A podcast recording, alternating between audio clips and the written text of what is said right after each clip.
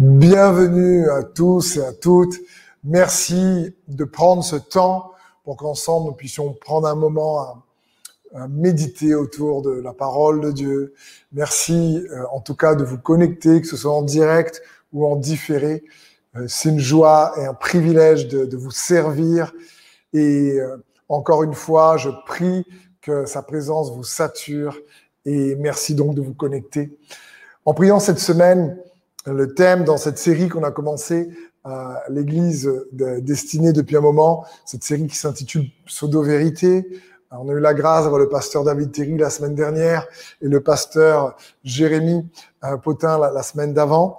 Et euh, donc j'aimerais poursuivre dans, cette série où nous essayons, en tout cas par la grâce et la bonté de Dieu, de euh, vous, vous servir sa parole pour euh, vous soyez de plus en plus libres et fortifiés dans votre foi en Jésus-Christ. Et le thème que le Seigneur a mis dans mon cœur pour ce week-end, c'est une des vérités la moins comprise.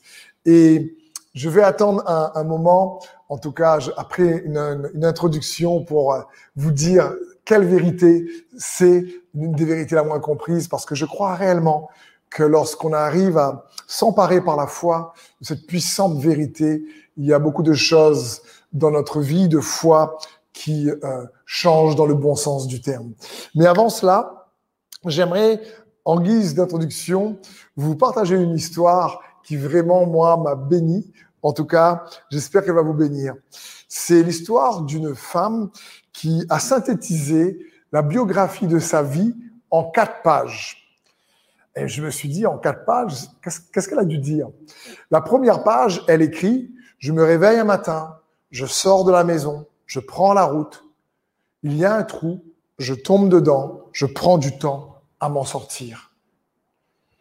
La deuxième page, elle écrit, je me réveille un matin, je, je, je sors de ma maison, je prends la route, il y a le même trou, je tombe dedans, et à nouveau, je prends du temps à m'en sortir. Le premier jour, ce n'était pas de ma faute. Le deuxième jour, c'est de ma faute. La troisième page, elle écrit, je me réveille le matin, je sors de ma maison, je prends la route, il y a un trou et je contourne ce trou. J'ai pris moins de temps.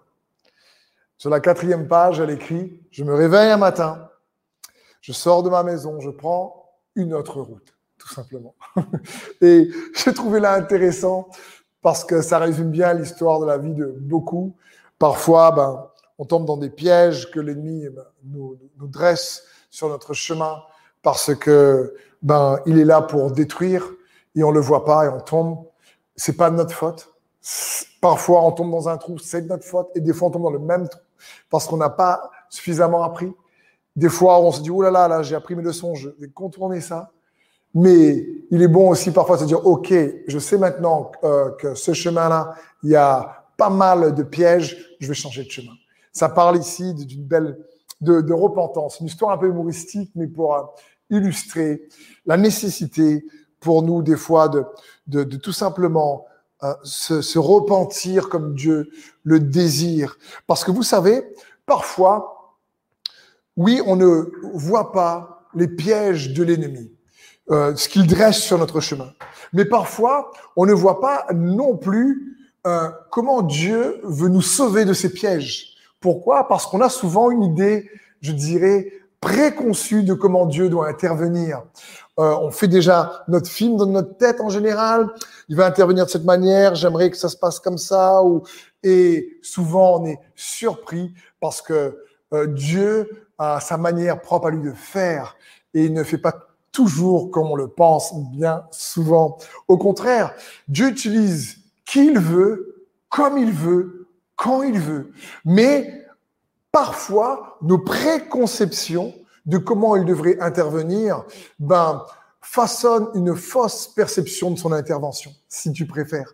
Ça parle ici que euh, parfois, on ne se rend pas compte que Dieu veut nous aider d'une telle manière, de telle façon, parce que cela ne nous correspond pas, on n'a pas l'habitude de le voir intervenir de cette manière. Pourtant, les Écritures nous montrent tellement d'exemples.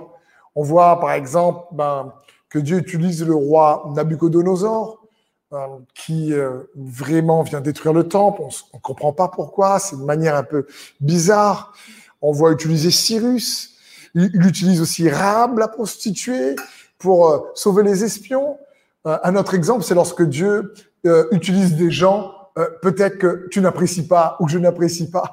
Là, c'est compliqué, on voit peut-être pas, mais j'imagine l'apôtre Paul qui, au départ, s'appelait Saul et qui tuait les chrétiens et je pense pas qu'à l'époque, l'Église des Actes s'attendait à ce que Dieu utilise euh, celui qui les persécutait avec euh, véhémence, avec force. Et Dieu l'a utilisé lui, Saul de Tarse, qui est devenu ensuite l'apôtre Paul, qui a écrit quasiment les un tiers de la, la, du Nouveau Testament. C'est juste incroyable. Donc, n'oublions pas, Dieu utilise qui il veut, comme il veut. Et il veut que nous puissions discerner euh, sur nos chemins qu'il est toujours là avec toi pour t'aider, pour te tendre la main. Et le but de ce message, un des buts, est de t'aider à voir qu'il est avec toi. Sa grâce est toujours là pour t'aider à, avoir un futur meilleur euh, que ton passé ou que même ton présent. Mais pour ça, il nous faut parfois juste euh, rester ouvert à sa manière de faire qui peut être différente de ce qu'on attend. J'ai entendu également euh, une maman parler à son fils et lui dire, écoute, n'oublie pas, quand il partait à l'école, le conseil de cette maman à son fils, c'était, n'oublie pas que tu n'apprends pas uniquement à l'école. Quand tu vas sortir de cette porte, n'oublie pas que le monde est une université. C'est une université et que tu auras toujours à apprendre quelque chose de tout le monde. On a toujours à apprendre quelque chose de tout le monde. Dans les bonnes comme dans les mauvaises saisons, on a toujours à apprendre. Parfois, on apprend à faire les bonnes choses et parfois, on apprend à faire les bonnes choses en apprenant à pas faire les mauvaises choses. Mais on apprend. Et il est bon pour nous de, rester ouverts à ça parce que Dieu dit dans sa parole que la sagesse de Dieu crie dans les rues et il nous faut entendre sa voix. Peut-être qu'en ce moment, tu es euh, dans une saison euh, compliqué ou euh, peut-être que tu as une bonne saison avant ce moment, voire une mauvaise, et tu as l'impression d'être scotché, de ne pas avancer, d'être paralysé dans ton présent. J'aimerais t'encourager avec ce verset de l'apôtre Paul dans Philippiens 3.13, il dit, Frères et sœurs, je n'estime pas m'être en moi-même déjà emparé, mais je fais une chose, oubliant ce qui est derrière et me portant vers ce qui est devant. Je cours vers le but pour remporter le prix de l'appel céleste de Dieu en Jésus-Christ. Waouh! J'aime ici l'illustration de l'apôtre Paul. Vous savez, Paul ici va dire, écoutez, j'oublie ce qui est derrière. Il faut comprendre ici qu'il ne nous dit pas, j'oublie ce qui est derrière pour ne plus avoir de souvenirs d'une bonne ou d'une mauvaise saison. Il n'est pas en train de dire ça ici par rapport au mot oublier. Il est en train de dire, je ne veux pas me laisser contrôler par mes expériences passées, qu'elles soient bonnes ou mauvaises. Je ne veux pas laisser mes expériences passées qui m'ont permis de découvrir Dieu m'empêcher de le découvrir encore maintenant. Mais je cours pour saisir l'appel céleste en Jésus-Christ. Peut-être que tu te sens scotché dans une saison en ce moment et tu, tu as l'impression de ne pas réussir à oublier les, saisons passées, bonnes ou mauvaises. Et j'aimerais t'encourager comme Paul qui dit ici, non, non, j'oublie, c'est pas dire encore une fois que je vais pas me souvenir, il veut dire je ne veux pas me laisser contrôler par les expériences passées. Ça me fait penser aussi lorsque euh, le roi Saül, le premier roi d'Israël, est rejeté par Dieu. Ce roi-là a été euh, euh, équipé. Le prophète Samuel s'est investi en lui. Le prophète Samuel l'a accompagné en tant que premier roi d'Israël. Et pourtant, euh, à un moment donné, il n'a pas fait ce que Dieu le voulait. Et dans l'Ancien Testament, Dieu s'est choisi un autre roi qui va devenir ensuite le roi David. Et pourtant, lorsque Dieu dit à Samuel, écoute, euh, on a changé de saison, là maintenant, il faut que tu regardes devant. Samuel, le prophète, a du mal et il pleure et il, est affligé de devoir laisser cette ancienne saison. Il ne l'oublie pas, comme Paul nous dit dans Philippiens 3. Alors regardez ce que Dieu lui dit dans 1 Samuel 16, 1. La Bible dit, l'Éternel dit à Samuel, combien de temps encore vas-tu pleurer sur Saül alors que moi, je l'ai rejeté pour lui retirer la royauté sur Israël? Remplis ta corne d'huile et va à Bethléem. Je t'envoie chez Isaïe, car je me suis choisi pour moi parmi ses fils un roi. Waouh! J'aime ce passage. Dieu dit à Samuel, écoute, arrête de t'affliger sur une ancienne saison, qu'elle a été bonne, que tu as fait des bonnes choses intérieures, et arrête, prends ta corne d'huile et va. Et j'aimerais t'encourager, mon frère, ma sœur, toi, peut-être que tu dois maintenant regarder ton futur et t'encourager à prendre ta corne d'huile. Alors, si ça, ça te parle, écris dans le chat, je prends ma corne d'huile et je regarde devant. Je prends ma corne d'huile. Ça, ça, ici, Dieu dit à David, écoute, prends ta corne d'huile. Tous les sacrifices que tu as, que tu as fait n'est pas en vain lorsque tu l'as fait comme pour le Seigneur. Dieu va le remplir, remplir cette corne qui représente le sacrifice d'un animal et il va le remplir de son onction pour que tu puisses te rappeler qu'il est avec toi. Regarde de la, regarde devant et, crois que le meilleur est à venir. Il est en train de dire à Samuel, Samuel, oui, peut-être qu'il y a eu des bonnes choses euh, par le passé, mais maintenant arrête de t'affliger. Regarde devant. Euh, oui, avant le Covid, euh, c'était différent. Et aujourd'hui, on se dit, mais euh, comment on va faire avec plutôt la Covid? Je dis toujours le, le, la, la Covid. Et, et c'est compliqué, mais Dieu veut nous dire, attends, mais regarde quand même devant. les meilleurs jours restent à venir parce qu'il est avec nous. Il y a sa grâce. remplie ta corde d'huile, mon frère et ma sœur, et va de l'avant avec le Seigneur. Euh, c'est comme si Dieu disait à Samuel, arrête de pleurer sur une saison qui ne va plus arriver. Arrête, c'est fini. Vous savez, ça peut paraître bizarre, mais j'ai déjà vu, et ça nous est tous déjà arrivé, je pense, parfois, de pleurer sur une situation qu'on aurait aimé euh, euh, euh, voir réaliser, que ça ne se réalise pas, mais qu'en réalité, Dieu ne l'a pas permis parce qu'il a meilleur pour toi. Dieu a meilleur pour toi et moi. C'est comme lorsque quelqu'un pleure parce que Dieu ne veut pas en tout cas, euh, parce qu'il ne peut pas devenir ce que Dieu ne veut pas qu'il devienne. Je sais pas. Je vais répéter ça. C'est comme si quelqu'un pleure parce que Dieu ne veut pas euh, qu'il puisse devenir ce que Dieu ne veut pas qu'il devienne.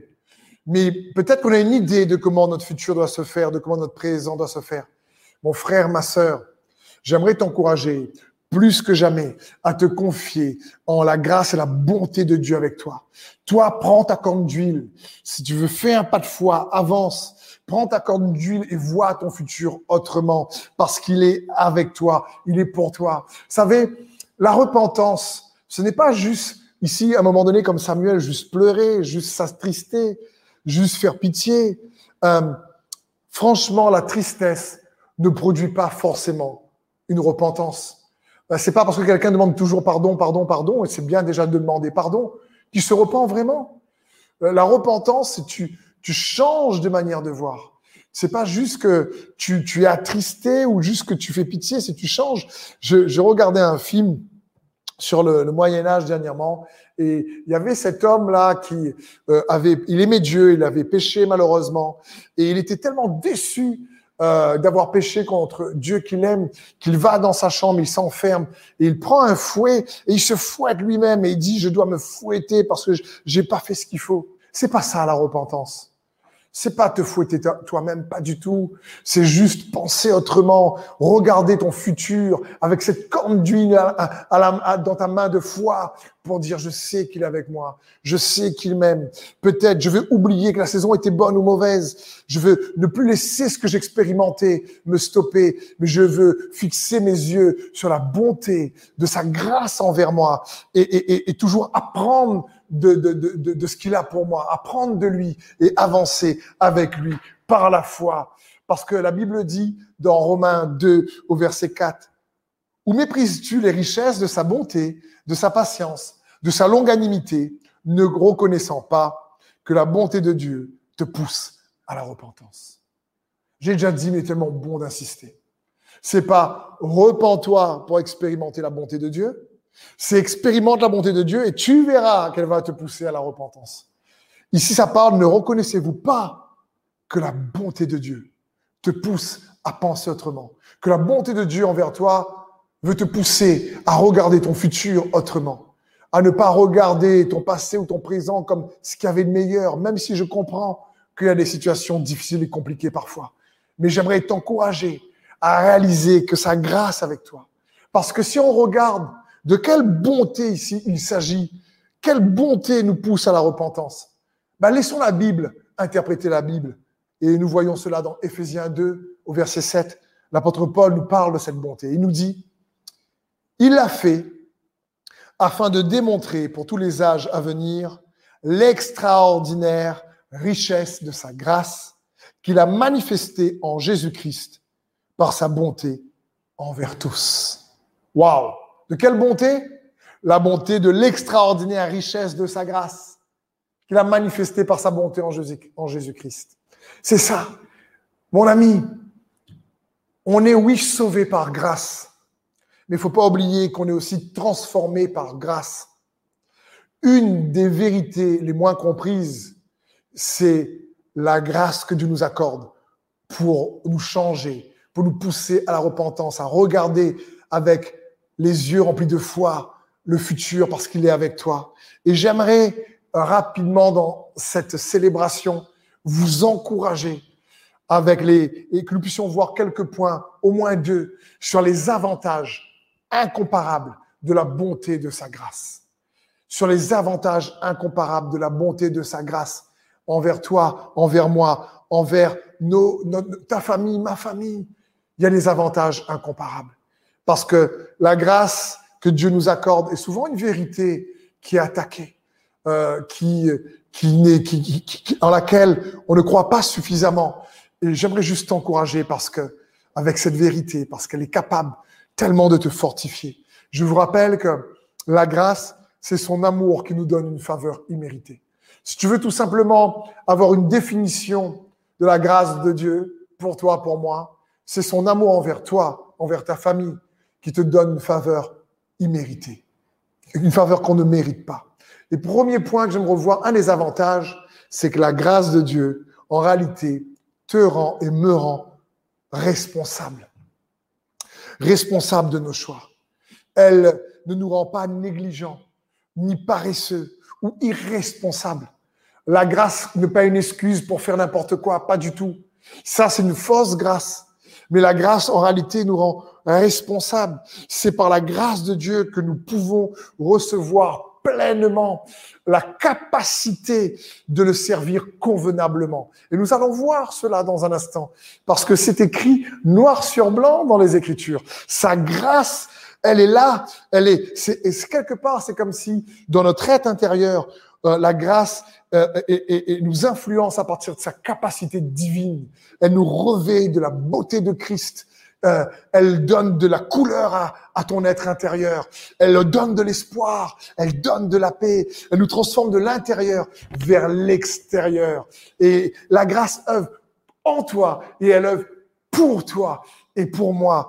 La Bible dit dans Hébreu 12, verset 28, c'est pourquoi, puisque nous avons reçu un royaume inébranlable, attachons-nous à la grâce qui nous permet de rendre à Dieu un culte qui lui soit agréable, avec respect et avec piété.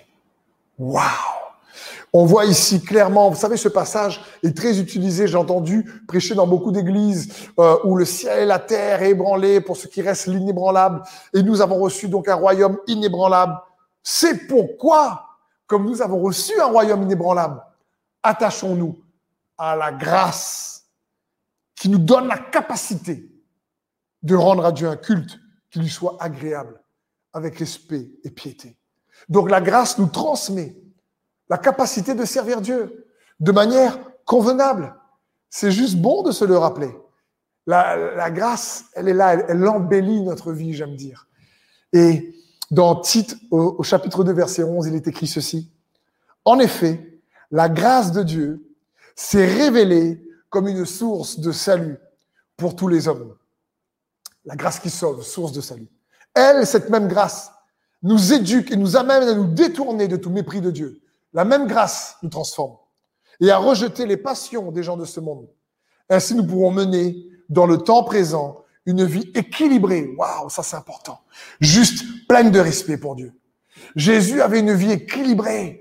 C'est une vie sage. D'autres versions parlent de vie sage, équilibrée, entre la puissance et la sagesse de Dieu, entre l'amour qui, oui, pardonne, mais qui ne se réjouit pas non plus dans l'injustice, entre l'amour qui euh, nous donne du courage, pour parfois pour confronter, parfois ben, pour éviter la confrontation, parfois pour pardonner, parfois pour reprendre, parfois pour euh, s'en aller, fuir, partir, passer au-dessus. C'est cette grâce qui nous aide. Euh, le pasteur David Terry nous disait la semaine dernière une des phrases puissantes qu'il a partagées, c'est l'amour de Dieu est la seule source de notre sanctification. Ah, j'ai noté cette phrase. C'est tellement vrai. L'amour, n'oubliez pas, c'est Dieu lui-même. Et la grâce, c'est l'amour qui nous donne une faveur imméritée pour que nous puissions réellement servir Dieu comme on l'a vu, de manière convenable. Elle nous donne la capacité parce que nous recevons un royaume inébranlable, parce que elle, nous, éduque, elle nous transforme, elle, elle, nous, elle nous délivre. Je sais pas, mais je sais pas pour toi, mais personnellement, il y a un verset qui m'a toujours euh, fait froid dans le dos. C'est ce verset dans les Écritures qui dit Vous serez saints, car je suis saint. Dieu le dit dans l'Ancien Testament. Et euh, dans ma tête, je me suis toujours dit Mais comment être saint comme Jésus? Mais je vais jamais y arriver. je vais jamais y arriver. Comment On ne peut pas arriver par nos propres efforts en réalité? C'est impossible. C'est uniquement à partir de la grâce de Dieu. J'essaie d'illustrer cela, je ne sais pas. Pour ceux peut-être qui, nous écoutent, on a la grâce de vivre bien sûr à l'île de la Réunion, qui est à 11 000 kilomètres de la métropole. C'est comme si quelqu'un disait, mais moi, je veux devenir saint comme Jésus, donc avec mes propres efforts. C'est quelqu'un qui il s'entraîne tout le temps par ses propres efforts à bien nager. Et il veut bien nager, il, veut, il nage super bien, et il pense que parce qu'il nage bien, il va pouvoir faire euh, Réunion Métropole France par la nage. Non, il va pas réussir. Prends l'avion. Prends l'avion. Ça va pas Tu peux nager comme tu veux. Tu feras pas la distance tout seul par tes propres efforts. À la nage, Réunion, euh, euh, Marseille. Ce sera pas possible. Tu n'y arriveras pas. Prends l'avion. Nos propres efforts ne peuvent pas nous rendre saints par nous-mêmes mais c'est par sa grâce. C'est comme si la grâce est le fondement et la sainteté qu'elle produit en est l'effet. Et écoutez ce passage dans 1 Pierre 1 au verset 13. Il est écrit, Préparez vos cœurs et vos pensées pour l'action. Restez vigilants pour que votre espérance reste fermement attachée à la merveilleuse grâce de Dieu qui vient à toi. Car lorsque Christ est dévoilé, une plus grande mesure de grâce est libérée sur toi. Amen. Je prie que Dieu m'aide à dévoiler Christ au travers de ce message pour qu'une plus grande mesure de grâce soit dévoilée sur toi. Alors, comme un enfant obéissant à son Père qu'il aime, ne te laisse plus influencer par les désirs trompeurs que tu suivais autrefois lorsque tu ne connaissais rien de mieux pour toi. Au lieu de cela, Laisse ta vie devenir de plus en plus sainte, car celui qui t'appelle est saint. Comme le dit les Écritures, vous serez saints, car moi, je suis saint. Waouh On voit ici que c'est juste incroyable.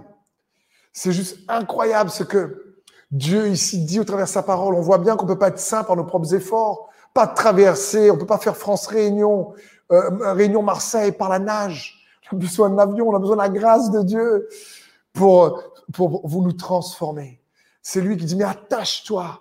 Plus Christ est dévoilé, plus tu reçois une mesure de grâce pour être transformé. Vous savez, le but de la loi n'a pas été donné. La loi n'a pas été donnée pour que nous soyons saints.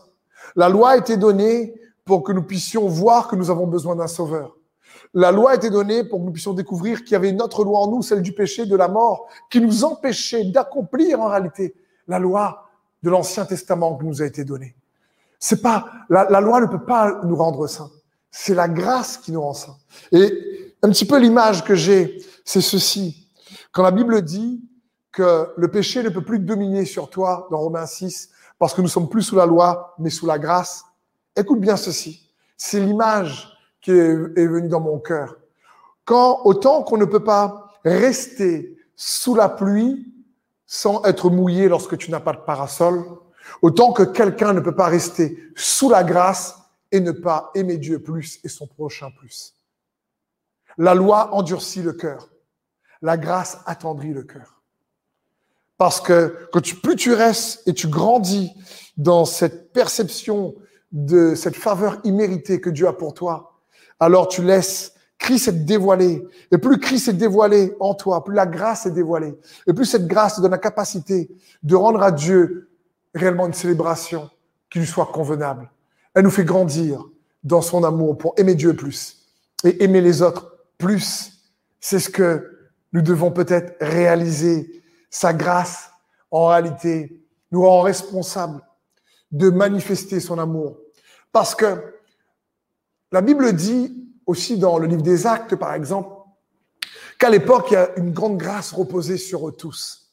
Et je me suis dit, ben, comment ils ont vu la grâce reposer sur eux? Parce que la grâce, elle ne se voit pas, c'est quelque chose qui est à l'intérieur. Mais la grâce, c'est comme le vent.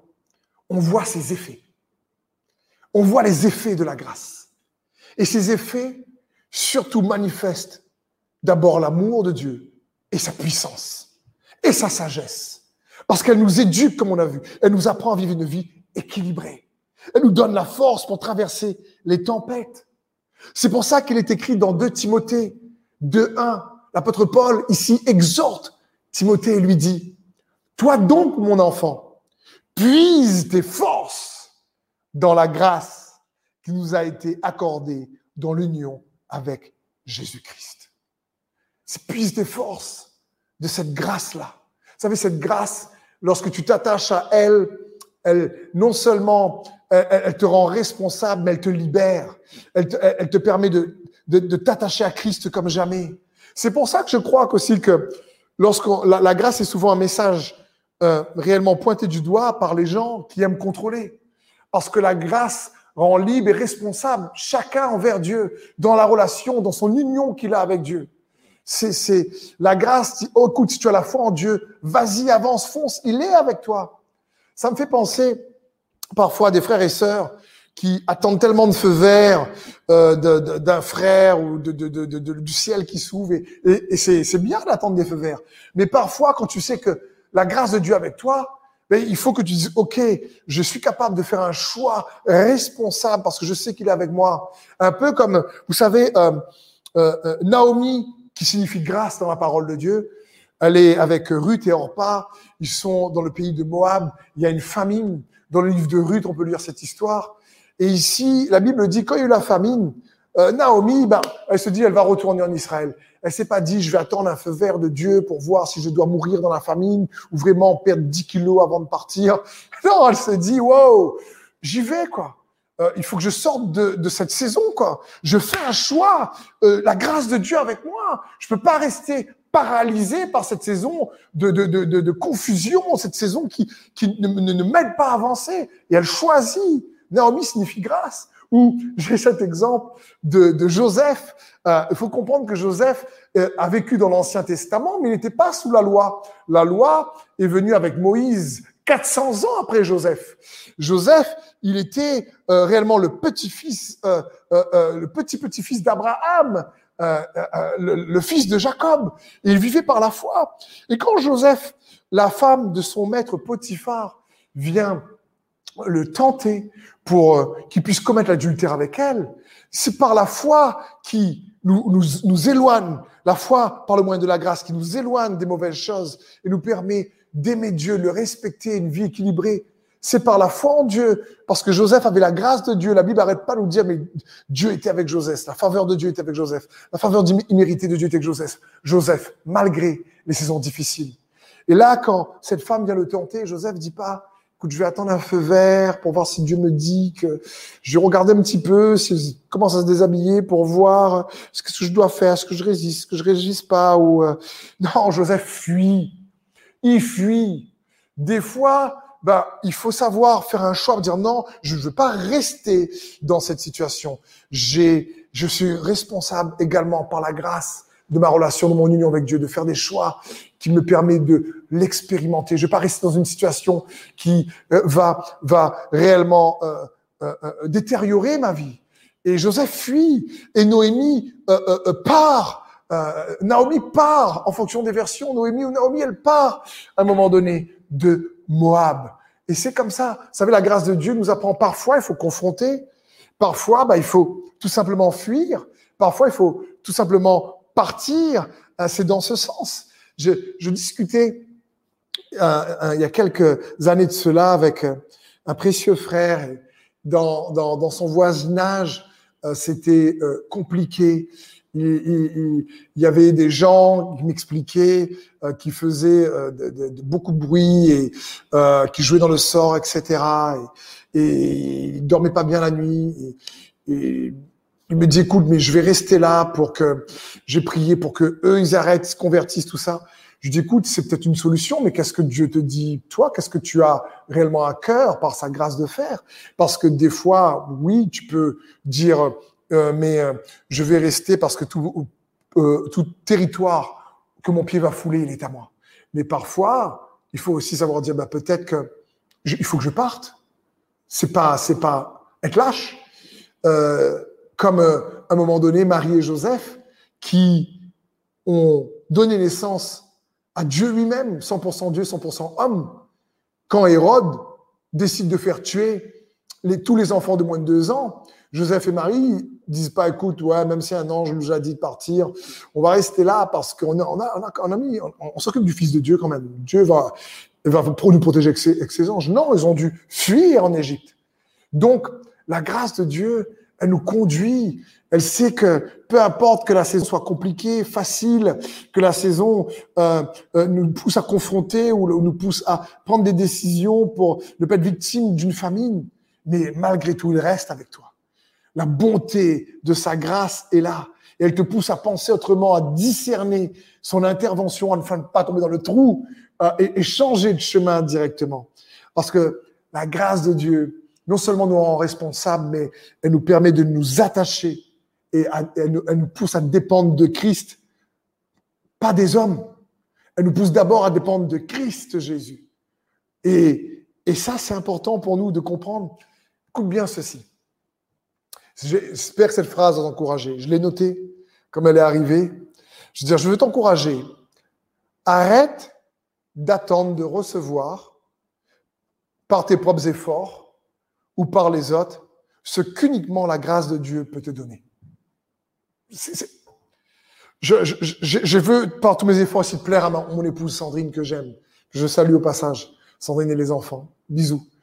Mais il y a des choses qu'uniquement Dieu peut me donner, sa grâce peut me donner, euh, que Sandrine ne peut pas me donner. Je peux pas lui mettre la pression de performer pour me satisfaire. Je risque d'être souvent déçu. Je peux pas mettre la pression d'espérer que elle va faire ça pour moi. Et vous savez, allez, une petite parenthèse, petite confidence. Est-ce que ça t'est déjà arrivé de te prendre la tête avec euh, ton époux ou ton épouse parce que elle n'a pas fait quelque chose que tu n'as pas demandé et, du coup, tu dis, tu es pas content ou elle est pas content parce que tu dis, mais franchement, pourquoi t'as pas fait ça? Mais tu, tu m'as pas dit. Oui, mais quand même, tu vois pas les signes, tu vois pas ce que... Je dis des fois, des, fois, on a du mal à, comprendre. Mais j'aimerais te dire, peu importe euh, nos imperfections les uns envers les autres, euh, Jésus-Christ est celui qui est parfait. Il est celui qui est digne.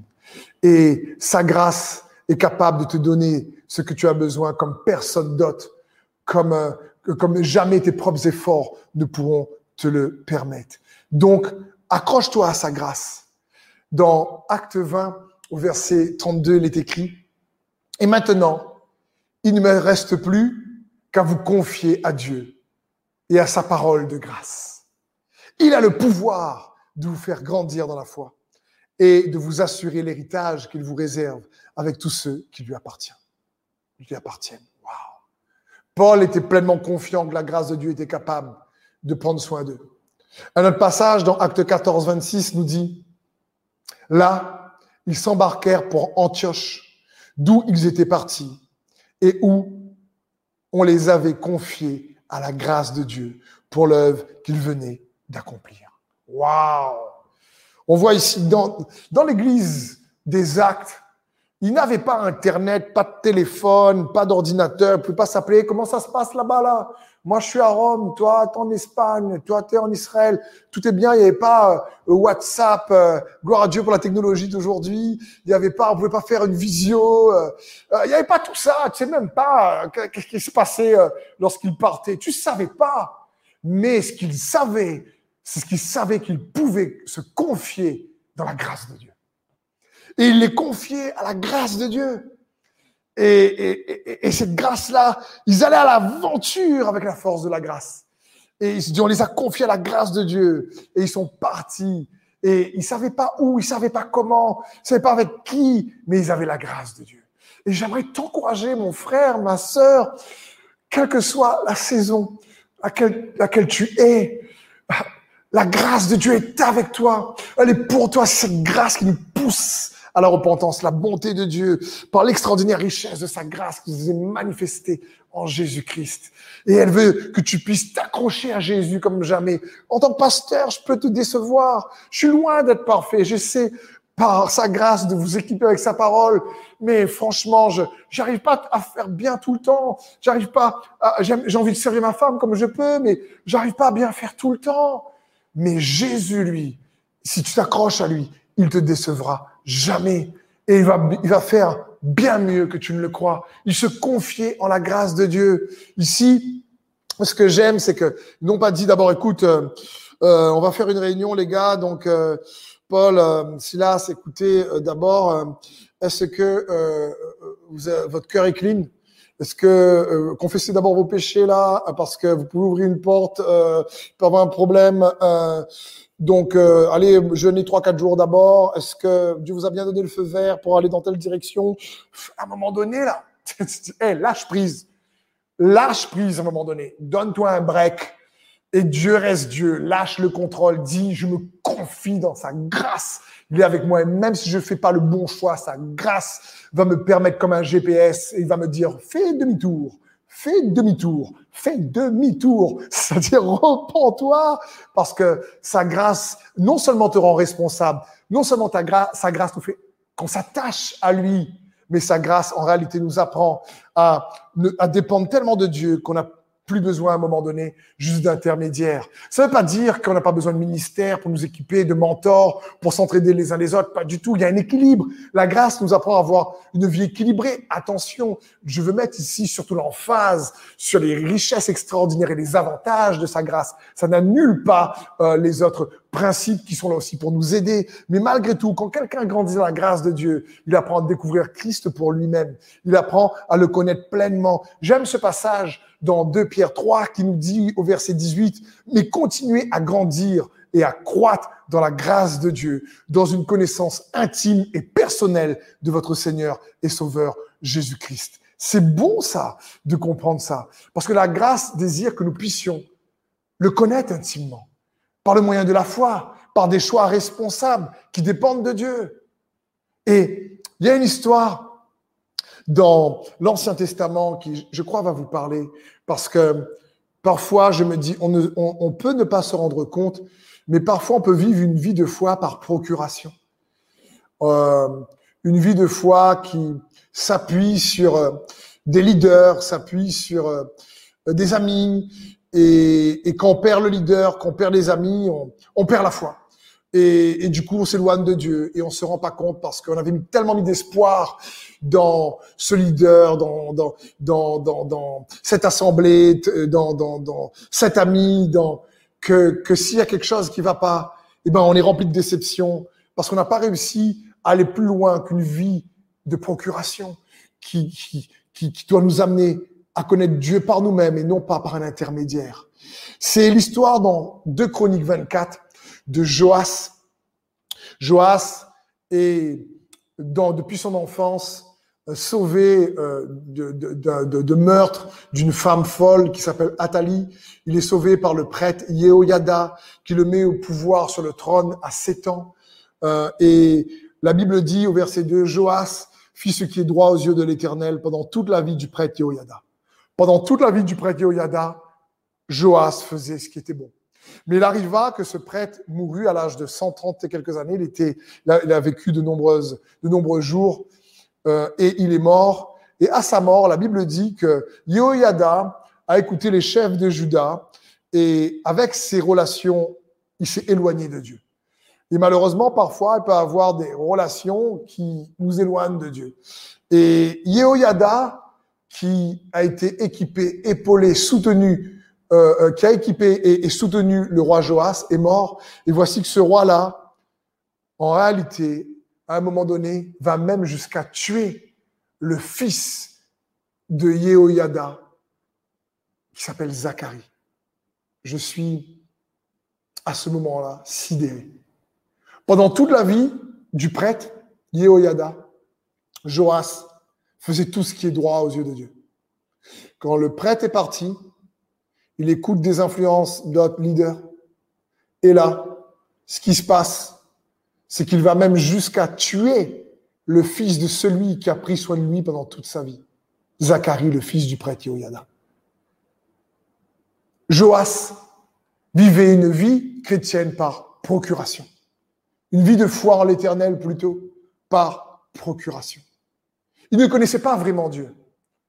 Il connaissait Dieu au travers de Joas.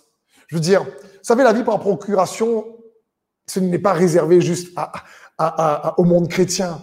Des parents peuvent vivre au travers de leurs enfants, des enfants peuvent vivre au travers de leurs parents, quelqu'un peut vivre au travers d'une idole, euh, euh, tu peux vivre au travers de rêves et jamais les réaliser.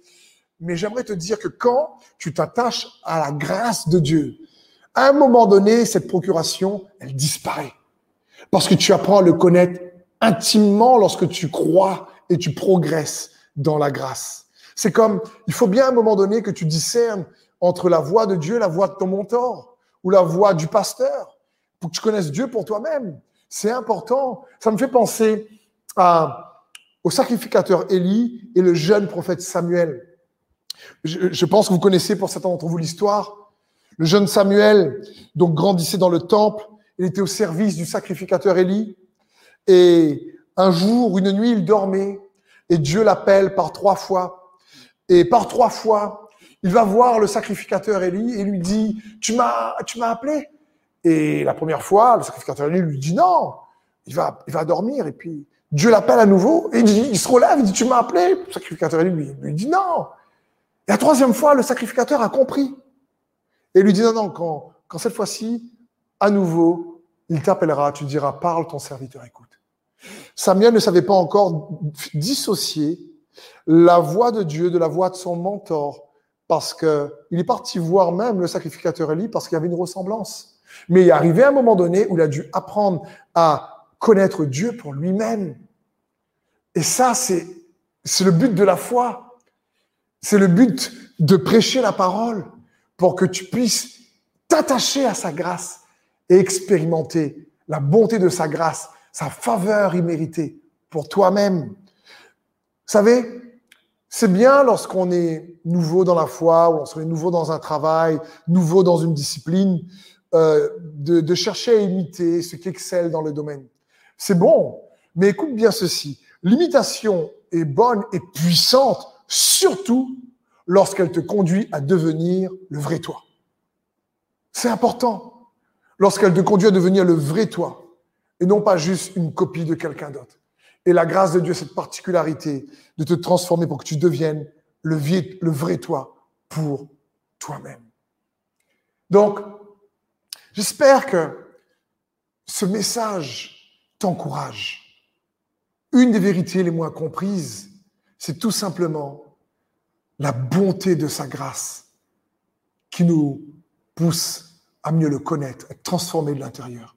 Il nous donne la capacité de le servir qui, en fin de compte, est la véritable source de notre sanctification, qui nous apprend à dépendre de Christ et pas des autres, qui nous apprend à surtout être responsable dans nos choix, à savoir qu'il est avec nous, même lorsqu'on ne sait pas exactement où il faut aller, mais de dire je vais quand même faire un pas parce qu'il est avec moi. Et je sais que si c'est un mauvais pas, il me reconduira, il me guidera, parce qu'il m'aime, je suis aimé de Dieu.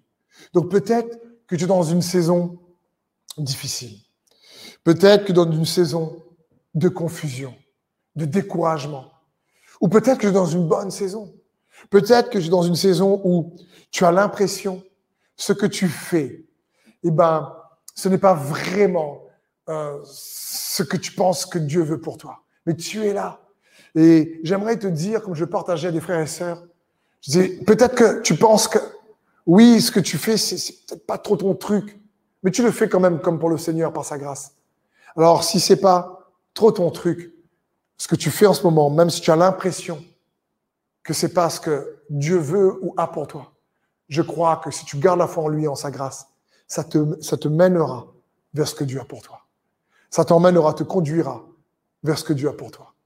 Peut-être également que dans cette saison, comme tu as du mal, tu es plutôt comme le prophète Samuel qui pleure sur une saison passée et tu es toujours dans l'affliction. Tu n'arrives pas comme l'apôtre Paul qui dit, mais oublions ce qui est derrière moi, je ne vais pas me laisser contrôler par mon expérience passée. Je veux regarder devant. Tu veux le faire, mais tu as besoin de la force de sa grâce pour t'aider. Peut-être qu'il y a des peines, des blessures encore qui sont là et qui rendent ton discours des fois amer envers certaines personnes ou, toi-même tu as du mal à apprécier ta vie dans ce moment présent, malgré les défis que tu peux rencontrer. Alors, j'aimerais t'encourager à fixer tes regards sur l'auteur et le consommateur de la grâce. L'auteur et le consommateur de notre foi, celui qui produit la grâce en nous, Jésus-Christ, qui est mort et ressuscité pour toi et moi sur le bois de la croix. Parce que il est capable de transformer une saison amère en une saison douce. Vous savez, la Bible dit que l'Ancien Testament, c'est l'ombre des choses à venir et que la réalité est en Christ. Et il y a une histoire dans Exode où le peuple d'Israël fait trois jours de marche. Ils ont faim. Ils sont dans le désert, il fait chaud. Ils n'ont pas d'eau. Et après trois jours de marche, alors qu'ils suivent la colonne de feu, la colonne de mais ils suivent Dieu. Ils ont faim pendant trois jours. Ils, disent, mais ils doivent se demander, mais qu'est-ce que Dieu fait avec nous? Et ils arrivent à une source. Et là, ils pensent pouvoir boire. Et cette source est amère. Le mot amer en hébreu, c'est Mara. Ils l'ont appelé ce lieu, ils ont appelé ce lieu Mara. Et à ce moment-là, le peuple crie, se tourne vers Moïse et dit, mais pourquoi tu nous as conduits là? On a soif et l'eau est amère, c'est dur ce qu'on traverse. Et Moïse se tourne vers Dieu. Et au verset 25 du chapitre 15 dans le livre d'Exode, il est écrit, Moïse cria à l'Éternel. Et l'Éternel lui indiqua un morceau de bois qu'il jeta dans l'eau, et l'eau devint douce. Et l'eau devint douce. Mais ceci est l'ombre des choses à venir. Le bois dont ici la parole de Dieu parle, c'est le bois de la croix. Jésus a été crucifié pour toi et moi, pour que les saisons amères que tu as traversées, en mettant ta foi en lui, elles puissent ne pas encore produire de l'amertume dans ton présent, mais que tu puisses avoir un doux présent, malgré les défis, malgré l'adversité. Je ne sais pas si cela te parle, mais je crois que c'est ce que Dieu veut accomplir dans la vie de beaucoup. Si c'est le cas, je t'encourage dans le chat à dire je reçois que le bois de la croix rende, ma vie douce, euh, que je puisse quelque part ne plus souffrir euh, des blessures passées qui me rendent amer encore aujourd'hui.